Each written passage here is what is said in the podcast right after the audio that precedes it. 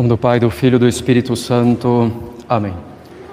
Maria, cheia de graça, o Senhor é convosco, bendita sois vós entre as mulheres, bendito é o fruto do vosso ventre, Jesus.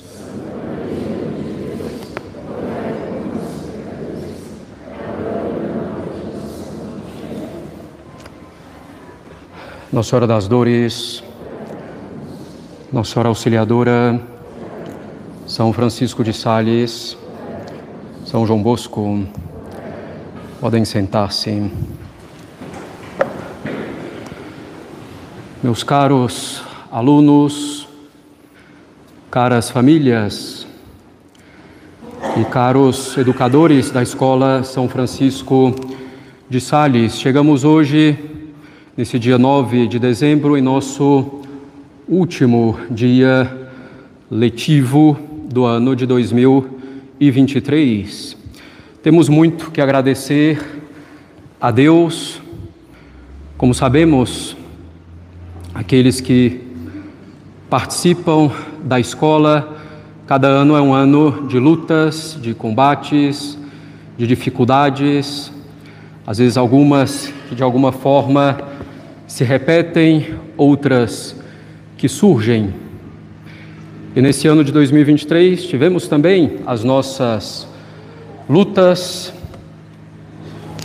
e com elas precisamente as nossas alegrias. Por causa também dessas lutas, chegamos com alegria ao final desse ano, sustentados tão somente pela graça de Deus, sem outro sustento a não ser efetivamente a graça de Deus. Meus caros, se nós consideramos a obra das escolas católicas ao longo da história da Igreja, sobretudo se consideramos, a partir desse surgimento da escola, um formato mais semelhante ao que conhecemos hoje, nós vemos que sempre são obras, se são obras que dão frutos, se são obras que servem realmente para a santificação das almas e para a maior glória de Deus, são obras que nascem, se desenvolvem e dão esses frutos à sombra de uma árvore maior, que é a árvore da cruz. Era o que dizia Marcelino Champagnat, fundador dos Irmãos Maristas no século XIX.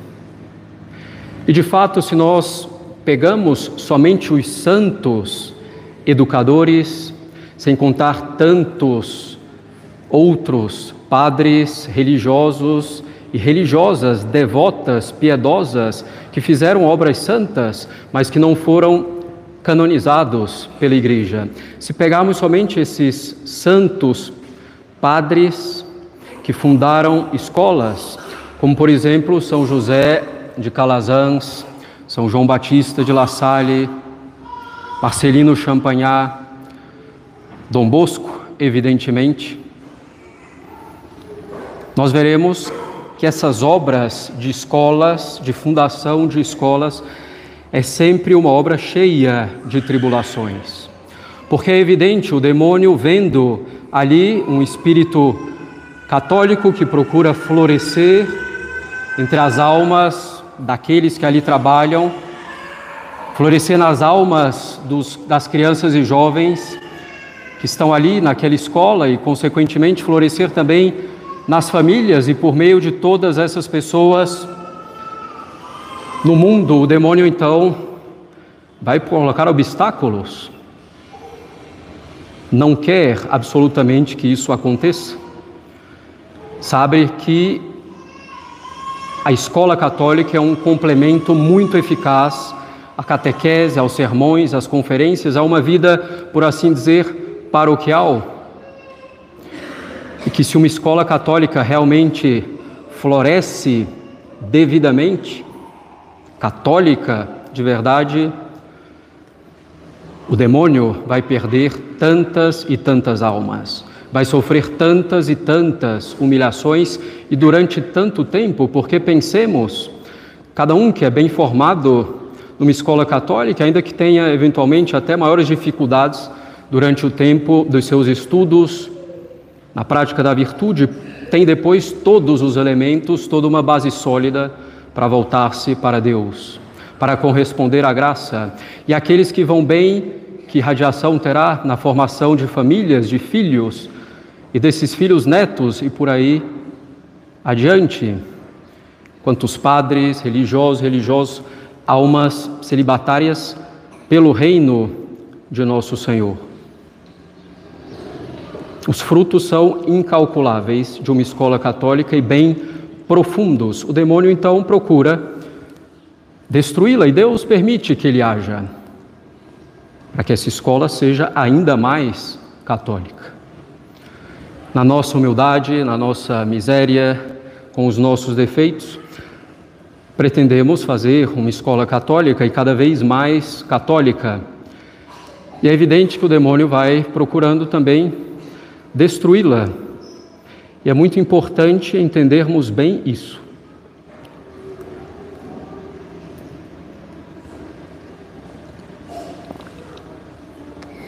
O demônio poderia, por exemplo, com o seu poder de anjo caído, enviar talvez algumas intempéries naturais, destruir a escola com um terremoto, um furacão ou o que seja, destruiria assim os seus fundamentos físicos. Impediria talvez por um tempo a instrução, a educação das crianças, a santificação daqueles educadores ali envolvidos e das famílias dos alunos. Mas ele não conseguiria destruir os fundamentos espirituais dessa escola e pouco então interessaria para ele, seria uma mera estratégia de adiamento. Quem sabe desanimar um pouco as almas aí envolvidas nessa obra. O demônio então, bastante inteligente, na sua inteligência angélica, profunda, conhecedor profundo também de nossa natureza humana, ele quer abalar os fundamentos espirituais de uma boa obra e ainda mais de uma escola que pode durar tantos e tantos anos e lhe causar tantas e tantas perdas, como dissemos, e tantas e tantas humilhações e tantas vitórias para nosso Senhor Jesus Cristo. Ele quer então abalar os fundamentos espirituais de uma boa obra. E como faz isso? de algumas maneiras principais. A primeira delas é querendo nos fazer esquecer que se trata de uma obra que se apoia inteiramente, que deve se apoiar para ser católica e continuar assim, deve se apoiar inteiramente na graça de Deus, na oração de todos os envolvidos. E quando digo todos os envolvidos, não só aqueles que trabalham na escola, os alunos, as famílias dos alunos, daqueles que trabalham mas todos os que pertencem a esse apostolado, porque a nossa escola, especificamente, obra desse apostolado. E ainda que por alguma circunstância, eventualmente que se pense até injusta, que se queira, se alguém não consegue ter os filhos ali por algum motivo, ainda assim é necessário rezar por essa obra, uma obra que dá frutos para o apostolado inteiro, para cada alma aqui presente, para cada família e para a igreja toda. E se um se santifica mais por obra dessa escola, ajuda na santificação de todos os outros. Como não rezar por essa obra? Senão negando a graça do Espírito Santo que nos inclina a isso. Então, a primeira estratégia, não necessariamente aquele mais uso, a mais eficaz. A primeira estratégia do demônio é essa: nos fazer esquecer que o fundamento deve ser todo sobrenatural, baseado na oração. É preciso rezar por essa escola, é preciso oferecer sacrifícios por ela, mortificações por ela. Ou é uma obra divina ou humana, e se é humana, não vale a pena? Como sabemos, na vida espiritual, o espírito do demônio, o espírito do mundo, o espírito humano se equivalem. É preciso que seja uma obra divina. Rezar. E o demônio quer nos fazer esquecer disso, que já temos uma escola católica como algo já garantido, já certo. Não é mais preciso rezar tanto, já está ali, nada vai acontecer, nada de tão grave, nada de tão sério.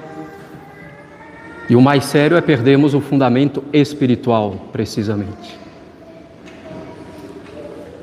Outro modo, e talvez seja esse, na verdade, até o mais, mais eficaz, ainda mais juntando essas duas estratégias do demônio, a segunda estratégia é utilizar as fraquezas de cada um envolvido, seja dos que trabalham ali, seja das famílias, dos pais, seja também dos próprios alunos. Dificuldades existirão, evidentemente. Erros existirão de um lado e de outro.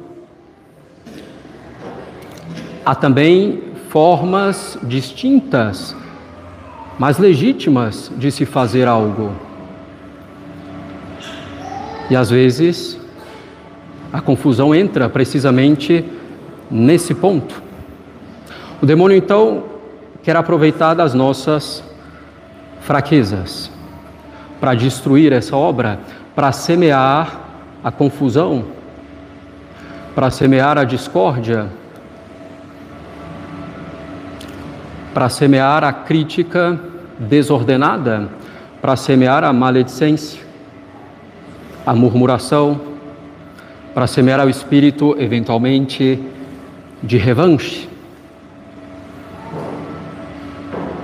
Pegando a dificuldade ou as dificuldades de cada um, principalmente aquelas coisas que mexem muito com os nossos sentimentos, que nos abalam profundamente. Emoções desordenadas, intensas, por aí, principalmente entre o demônio. Entra muito pelo orgulho de cada uma das partes envolvidas. Sabemos bem como os pais às vezes têm mais orgulho ou faltam mais pelo orgulho com os filhos do que com si mesmos. Ou então, numa obra de educação, da parte daqueles dos educadores, orgulho pode vir de não querer reconhecer um erro, de não corrigir uma rota eventualmente. Quando isso se mostra claro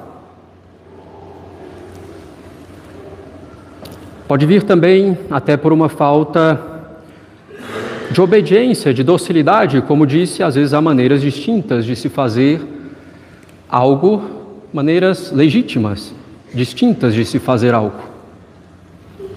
E é óbvio, numa escola como instituição é preciso escolher caminhos que talvez objetivamente nem cheguem a ser os melhores ou mais perfeitos.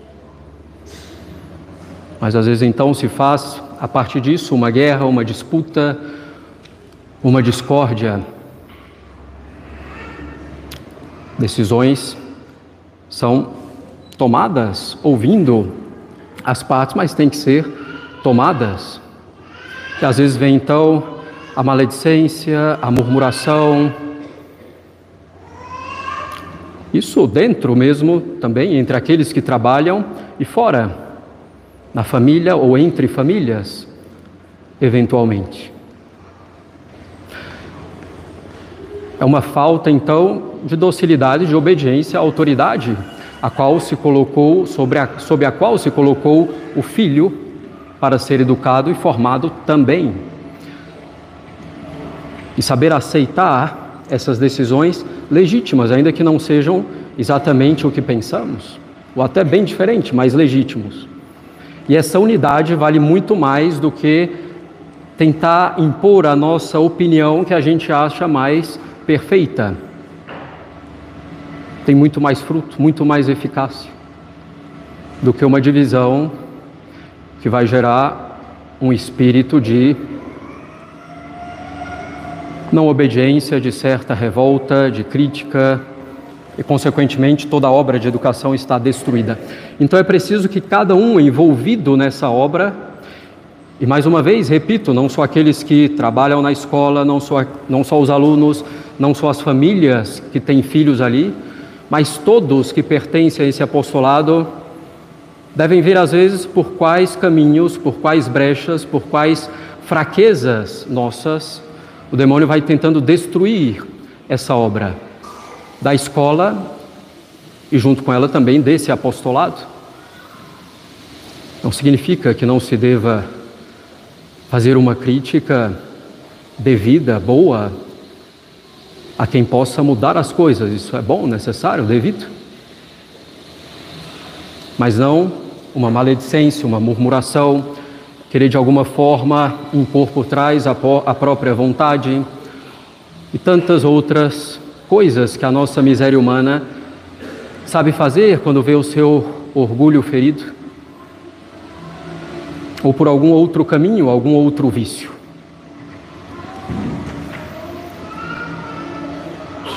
E é o que eu digo desde o princípio, de alguma forma, essa escola foi posta por Deus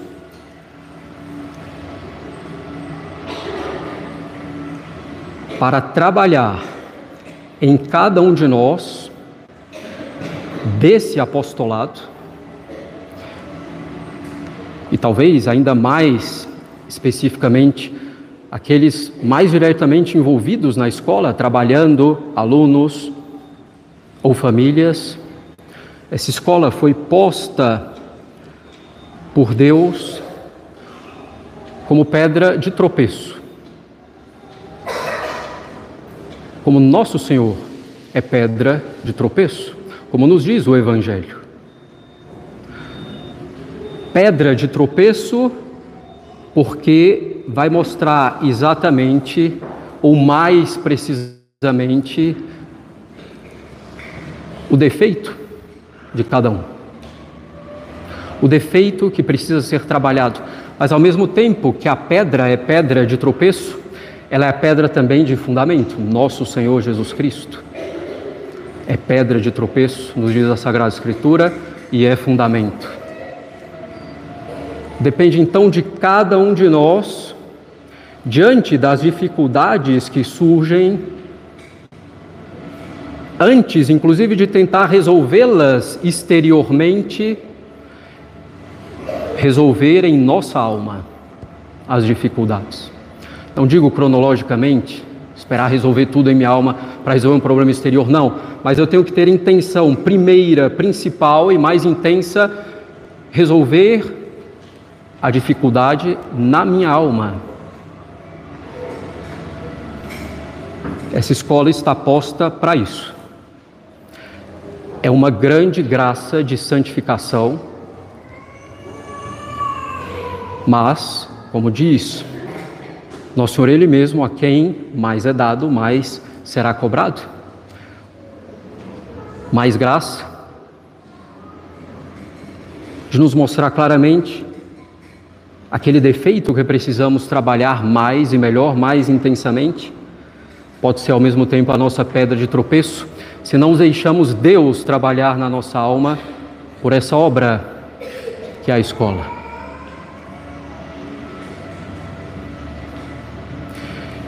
e o seu eventual crescimento espiritual, que é o que nos interessa em primeiro lugar, mas junto com esse crescimento espiritual, um eventual crescimento físico, por assim dizer, para conseguirmos cuidar de mais e mais almas, bem, se for da vontade de Deus. Depende de tudo isso, das orações e dessa vontade de se santificar por essa obra. Às vezes aqueles por algum motivo não conseguiram colocar os filhos, houve alguma algum problema humano, algum ressentimento.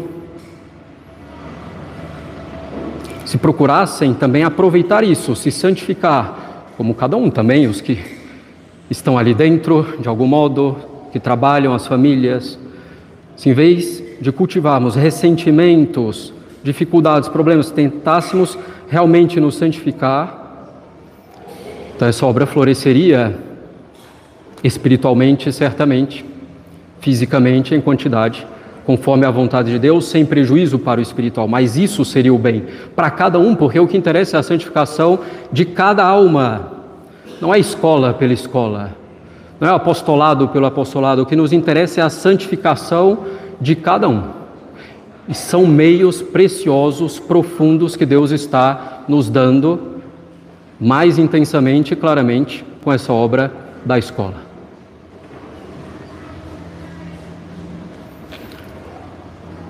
É preciso então rezar e considerar a contribuição de cada um de nós, colocados por Deus aqui, trazidos por Deus para esse apostolado, nesse momento, nem antes nem depois, mas nesse momento, em que existe essa escola tal como ela é agora, procurando melhorar, evidentemente.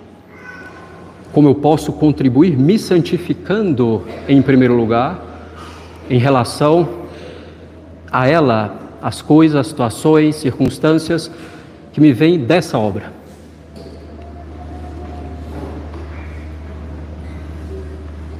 Não deixemos passar, meus caros, essa graça essa graça de formação para a nossa alma.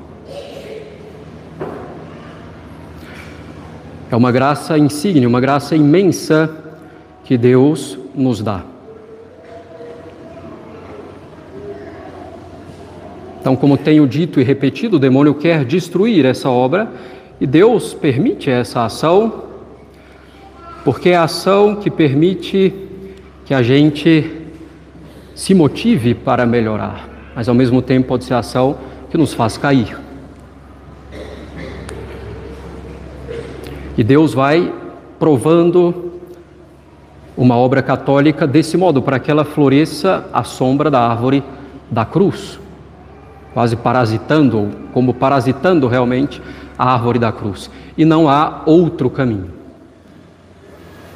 a não ser um caminho de negação de si mesmo, de sacrifício, um caminho de humildade consigo mesmo, com os filhos,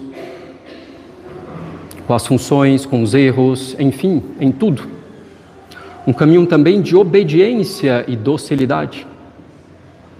Como pretender formar nossos alunos, crianças e jovens, na oração, na obediência, na humildade, se nós mesmos envolvidos não procuramos verdadeiramente, fortemente praticar tudo isso. Seria em vão.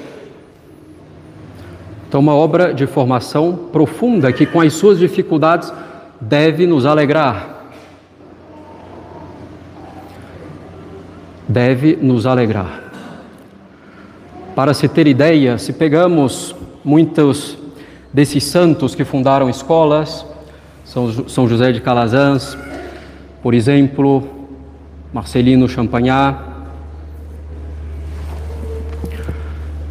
É muito comum ver que vários, infelizmente, terminam ficando pelo caminho. Estou dizendo aqui não sair eventualmente da obra por motivos legítimos, isso é legítimo, é claro. Mas por essa ação do demônio, pelo exagero de vícios que não procuramos trabalhar, mas que aos quais damos vazão, ao contrário. São José de Calazans, umas três vezes, pelo menos, se viu praticamente sozinho, abandonado dos professores, dos padres, daqueles que tinham ajudado até então. Mas foi confiando em Deus, e esse é o nosso propósito também nessa escola Enquanto Deus não mostrar claramente que quer que ela cabe, nós vamos procurando fazer a nossa parte de maneira muito humilde, dentro das nossas limitações, da nossa capacidade, procurando o principal, que é a santificação de cada um. dos alunos, em primeiro lugar, é a finalidade primeira da escola, mas a santificação de todos os envolvidos.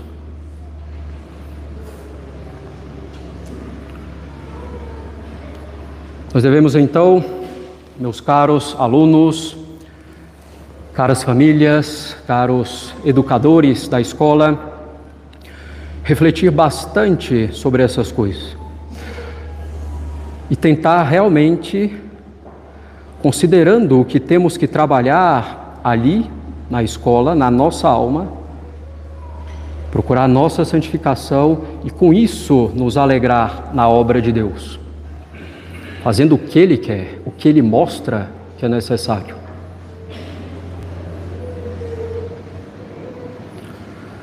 E é preciso querer isso, ter essa consciência e querer se santificar efetivamente.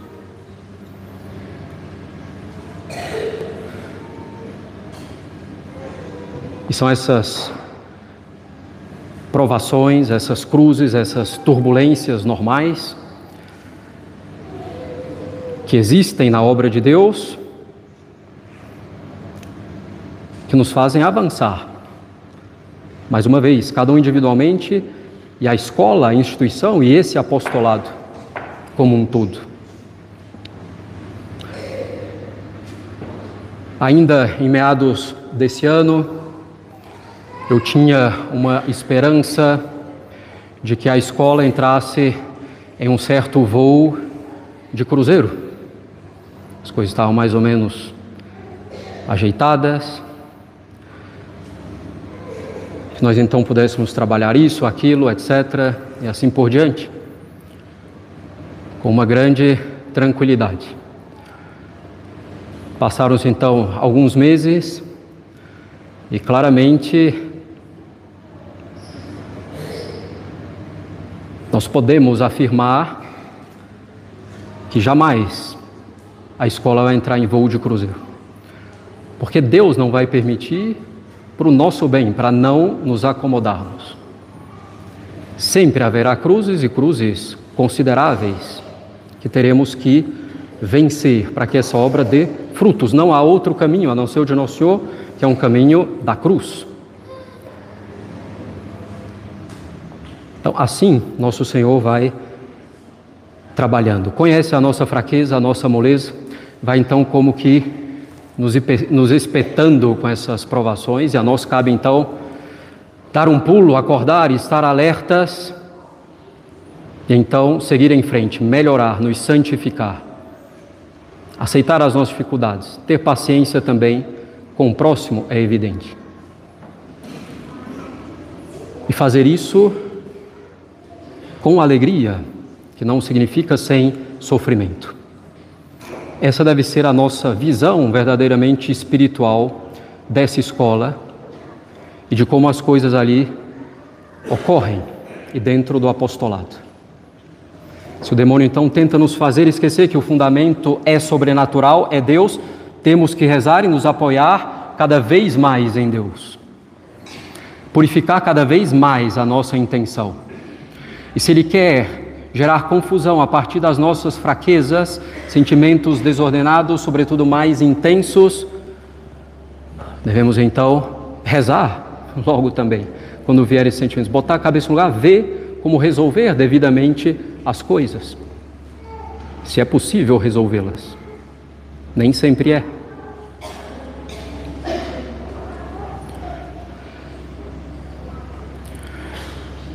E é assim então que essa obra deve avançar.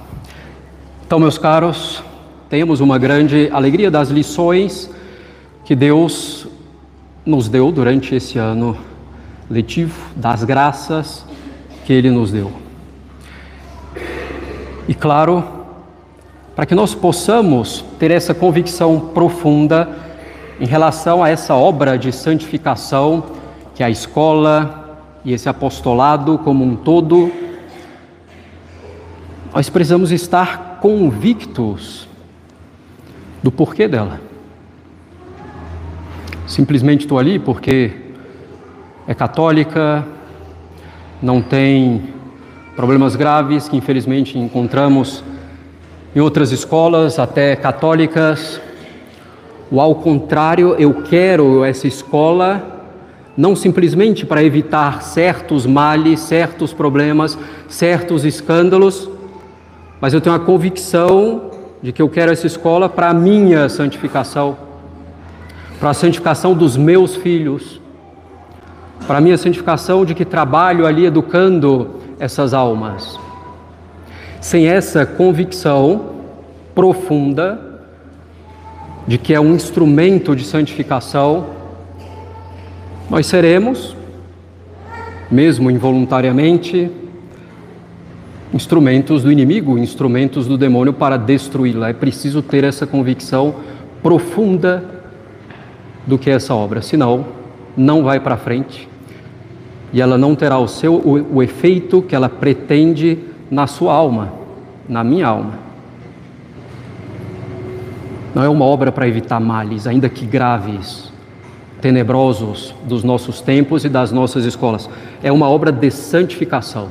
É uma obra num sentido, claro, de evitar todo o mal, mas sobretudo de santificação. Procuremos ter essa convicção Peçamos a Deus para tê-la. E assim essa obra vai prosperar, evidentemente, com as suas turbulências, com as nossas falhas, com o demônio tentando agir, com tempos mais difíceis e outros muito mais difíceis. Mas a santificação vai se operando se a gente assim o deseja, e essa é a nossa alegria, isso que deve nos sustentar nessa obra. Qualquer que seja a nossa participação nela, participando desse apostolado. Temos então coragem, meus caros, força, ânimo e alegria nesse combate espiritual, combate de santificação, combate para agradar a Deus, para a glória dele. Em nome do Pai, do Filho e do Espírito Santo. Amém.